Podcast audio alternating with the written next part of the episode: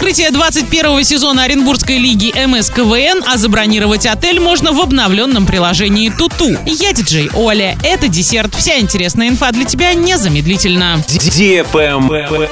News. В Орске до конца 23 года расселят около полутора тысяч жителей из 73 аварийных домов. Для них приобретут 632 жилых помещения общей площадью более 30 тысяч квадратных метров. Источниками финансирования являются Фонд содействия реформирования ЖКХ, областные субсидии, городской бюджет. Таким образом, программа по переселению граждан из аварийного жилья, рассчитанная до 2025 года, в Орске завершится досрочно. В настоящее время муниципалитет приступил к процедуре переселения. Был проведен осмотр 24 аварийных домов специалистами комитета по управлению имуществом.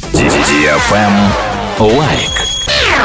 19 марта в Оренбурге состоится фестиваль открытия нового 21 сезона Оренбургской лиги МСКВН. Участвовать будут около 20 команд, которые будут бороться за право сыграть в новом сезоне и стать чемпионом. На сцену выйдут старые опытные команды и молодые интересные КВНщики из Оренбургской области и не только. Пройдет мероприятие в ДК «Молодежный» для лиц старше 16 лет. Travel Guide. Сервис поездок и путешествий tutu.ru запустил бронирование отелей в своих приложениях на iOS и Android. Всего в базе Туту на данный момент более 1 миллиона 700 тысяч предложений объектов размещения по всему миру. Кроме того, доступны отели по всей России. Также в приложении пользователи могут посмотреть расписание и забронировать билеты на самолеты, автобусы и поезда. Функция бронирования отелей будет доступна сразу после установки. Тем, у кого приложение уже есть на смартфоне, нужно его обновить. Все платежи проводятся на территории России. Оплата работает любыми картами. Забронировать отель можно и на сайте сервиса. Бронь отелей доступна также корпоративным клиентам, которые пользуются услугами Туту командировок. Кроме того, для корпоративных клиентов существует выделенная линия обслуживания в режиме 24 на 7, а также отдельный чат. Оплатить бронирование можно с корпоративного счета компании или картой. На этом все с новой порцией десерта специально для тебя. Буду уже очень скоро.